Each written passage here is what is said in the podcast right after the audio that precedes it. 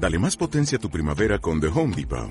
Obtén una potencia similar a la de la gasolina para podar, recortar y soplar con el sistema OnePlus de 18 voltios de Ryobi desde solo 89 dólares. Potencia para podar un tercio de un acre con una carga.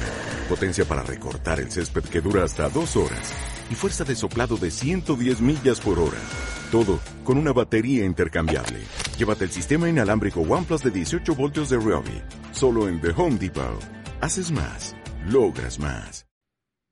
¿Sabías que 7 de cada 10 mexicanos tiene problemas con el dinero y no sabe cómo administrarse?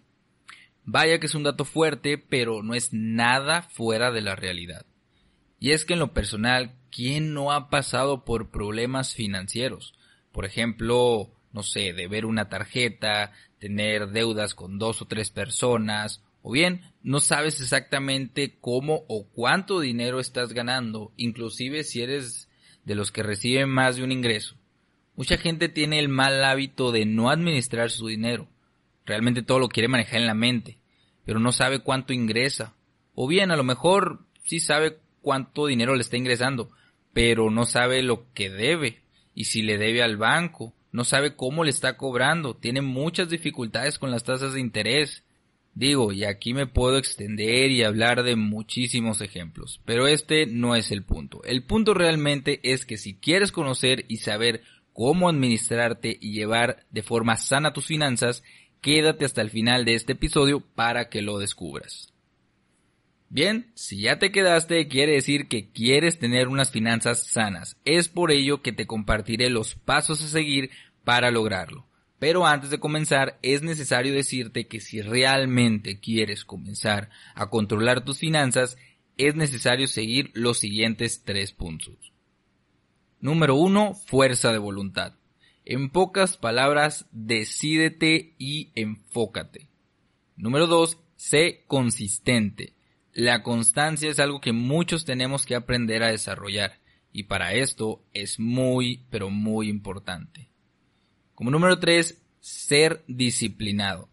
Así como antes nos amenazaban con la idea o nos amenazaban literal con una chancla para poder ser disciplinados cuando estábamos más chicos, ahora eso lo tenemos que hacer pero por nosotros mismos. Entonces, en cuestión de finanzas es muy importante ser disciplinado. Así que ya sabes, sigue estos tres puntos. Sin más preámbulos, te comparto los pasos a seguir para aprender a gestionar tus finanzas. Número 1. Identifica tus ingresos. Si recibes salario, pensión, dividendos en caso de que seas inversionista, comisiones en caso de que seas un vendedor, eh, rendimientos, etc., todo eso que recibes anótalo en algún lugar para después hacer el paso número 2 y este es identificar tus gastos. Desde el gasto más pequeñito hasta el más grande. Desde la moneda que estás regalando a, la persona de la esquina o, a la persona que te ayuda en el, en el súper. Todo eso anótalo. Todo eso lleva un registro. O bien, hasta, hasta esa televisión que todavía le estás debiendo a la tienda departamental, ya sea Liverpool, Coppel, a la que tú quieras. Todo puedes irlo registrando semana a semana, quincenal, mensual. Al final tú sabes cómo, tú te acomodas a tu manera. Te recomiendo que sean cortos los tiempos. O es más, guarda los tickets y digo, no te van a durar mucho tiempo, pero guárdalos y esos te van a ayudar a, a llevar el registro. Ah, otra cosa también, esos vicios que tienes por ahí el fin de semana, también anótalos. Créeme, si soy tan insistente es porque es necesario llevar un registro para tener un número más claro y más exacto de tus gastos. Como paso número 3, organiza tus gastos. Divídelos por categorías. Por ejemplo, servicios, despensa, diversión, ahorro, etcétera, etcétera. Y así identificarás en qué gastas más y en qué gastas menos, o si realmente estás ahorrando. Y bien, por último, Número 4. Saca tu balance. Ya teniendo la suma de tus ingresos y egresos, ahí a tus ingresos le restas el total de egresos y obtendrás un saldo. Y ese saldo puede ser favorable o no, o inclusive puedes quedar igual, o tablas vaya. Si es favorable, Si te sobra dinero, genial, vas por un excelente camino, realmente te felicito y puedes comenzar establecer mejores estrategias y crecer mejor tu dinero. Pero por otro lado, si es desfavorable, si realmente no te sobra el dinero, si estás en números rojos, alerta, estás en problemas, pues si eres de los que va por la vida de préstamo en préstamo, no creo que resuelvas pronto tus problemas.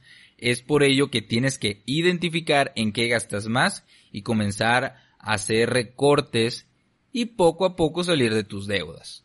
Así de fácil. Hay una regla que te puede ayudar a organizarte mejor y es la famosísima regla 50-30-20.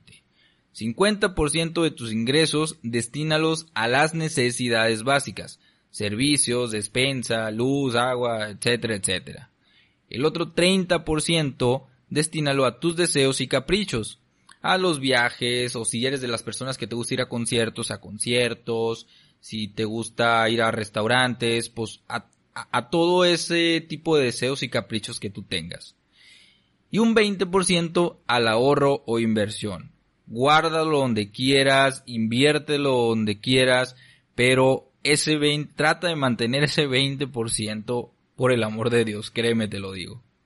Y bien, con esta regla podrás llevar mejor el control de tus finanzas. Recuerda la regla 50-30-20. Ahora, como dato adicional, cuando hagas un presupuesto, considera a tus deudas y ahorro como algo fijo, y así podrás tener cómo pagarlo, y serás un poco más eficiente, créeme. Pero bueno, si ya después de todo esto, todo esto que te acabo de compartir, sigues con la idea de no poder hacer un presupuesto, lo consideras difícil, te da flojera, o simplemente no quieres perder tu tiempo en eso, o eres de la idea de que no, yo todo lo traigo en la cabeza, pues te recomiendo que recurras a una aplicación fintech diseñada con el fin de gestionar tus ingresos y egresos de una muy buena manera. Ya no necesitarás de, de los tickets, ya no necesitarás de llevarlo en una libreta, sino todo lo tendrás dentro de tu celular. Ya en anteriores episodios te he hablado un poco sobre ellas, así que te recomiendo que te eches un clavado y escuches los episodios anteriores.